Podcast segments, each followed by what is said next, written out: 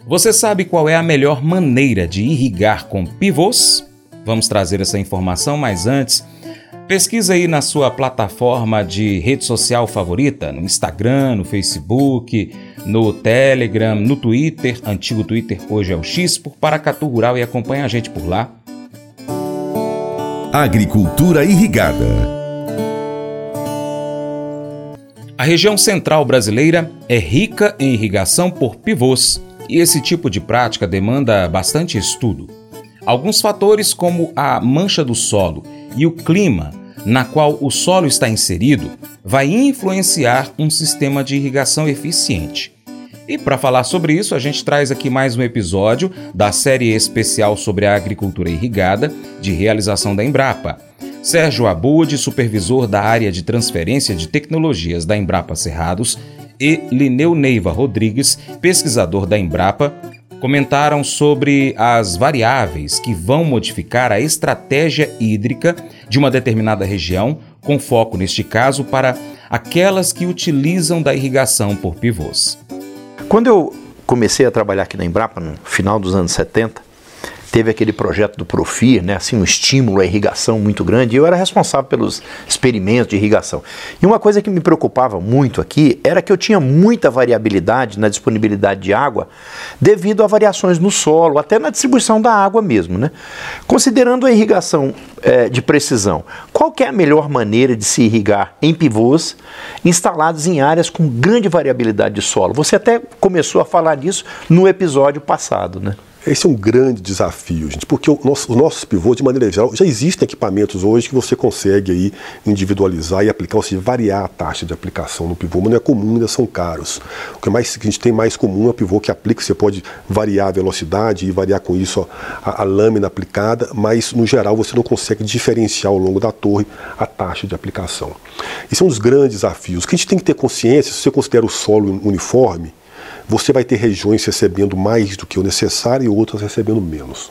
Qual que é a estratégia? O que eu gosto de fazer, o que eu faço, eu gosto de pegar a, a mancha de solo que mais se apresenta e fazer um manejo é por essa mancha. E é por isso também que eu gosto muito do manejo pelo clima, porque você tem uma flexibilidade maior e não tem que colocar sensores em cada uma dessas partes do solo para você poder monitorar. Até porque o sensor, muitas vezes no campo, você não pode ir na, na, na esquina ali no barzinho da frente e comprar. Se ele quebrou, se ele deu um problema, você vai ter que trazer de fora, vai gastar alguns dias.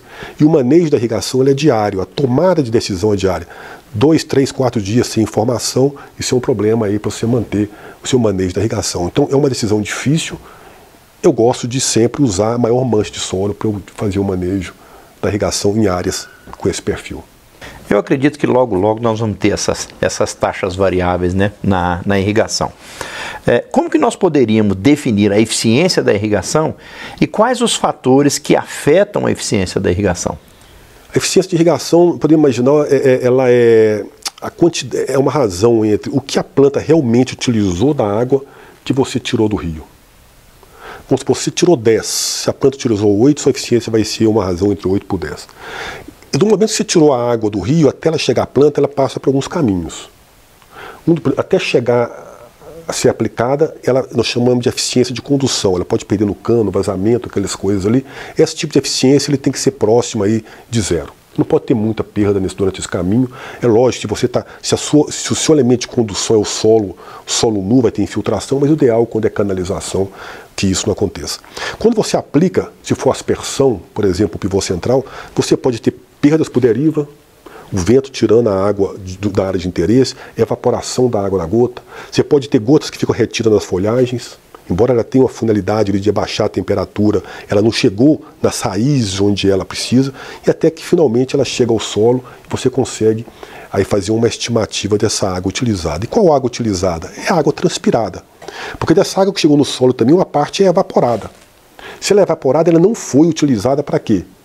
No processo de fotossíntese para produzir alimento. Então a água realmente, quando a gente faz análise dessa eficiência, se for levar ela em todos os aspectos, nós temos que avaliar a água que foi transpirada pela planta e daquela que foi retirada do rio. Então esse mais ou menos é, é o caminho que a gente utiliza para fazer, para avaliar a eficiência. São vários fatores, o clima tem muita influência nessa eficiência também. E é por isso que eu gosto muito seja, de um indicador que chama produtividade de uso da água que é o quanto que você produziu por quanto de água que você utilizou, pelo volume de água utilizado. Ou seja, se você produziu muito com pouca água, você foi eficiente aí em termos da sua produção, que é o seu objetivo final.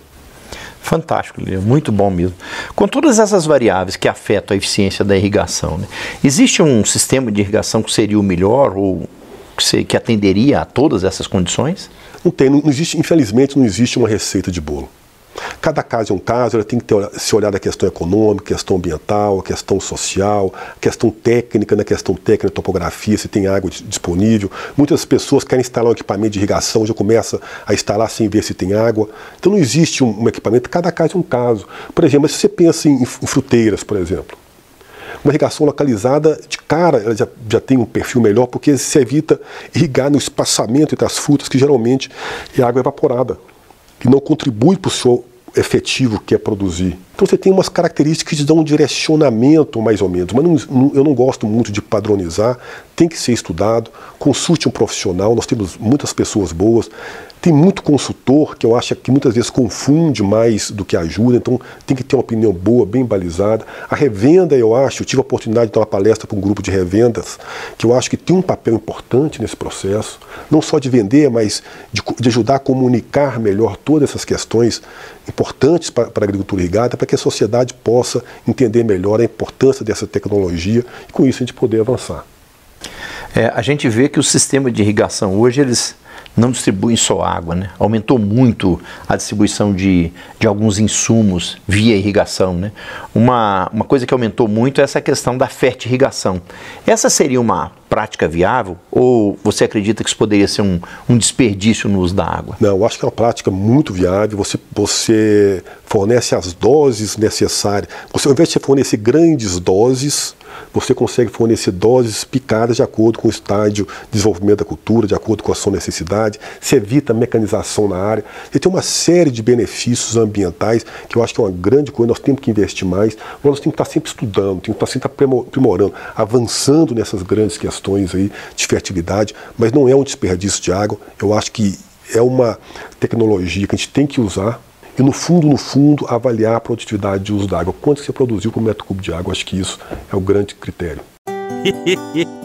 Mas eu vou dizer uma coisa pra você, viu? É, se quiser colocar propaganda sua aqui nesse programa, ó, eu vou dizer um negócio, você vai ter um resultado bom demais, senhor. É isso mesmo, é facinho, facinho, senhor. Você pode entrar em contato com os meninos ligando o telefone deles. É o 38, é o 991810123. Bem fácil. É muito bom porque aí a sua empresa vai sair dentro de um programa que é ligado aí ao homem para mulher do campo. É nós que vai estar tá assistindo e também vai ver sua propaganda. É bom ou não é? Provérbios 14, 22 a 24 destaca a importância da verdade e da justiça em nossas ações. Aqueles que planejam o bem e praticam a justiça encontram favor e benefícios. Esses versículos ressaltam o valor da integridade em nossas vidas. Efésios 4:28 nos exorta a não roubar, mas a trabalhar com as mãos, fazendo algo de bom a fim de poder compartilhar com quem está em necessidade. Isso enfatiza a importância do trabalho honesto e do ato de compartilhar com os necessitados. Unindo essas passagens, nós entendemos que a integridade é fundamental em todas as nossas ações. Isso inclui a prática de trabalhar de maneira honesta e digna, não apenas para o nosso próprio benefício, mas também para que possamos compartilhar com aqueles em necessidade. Esse devocional faz parte do plano de estudos Sabedoria em Provérbios 14, do aplicativo bíblia.com. Muito obrigado pela sua atenção, Deus te abençoe e até o próximo encontro. Tchau, tchau.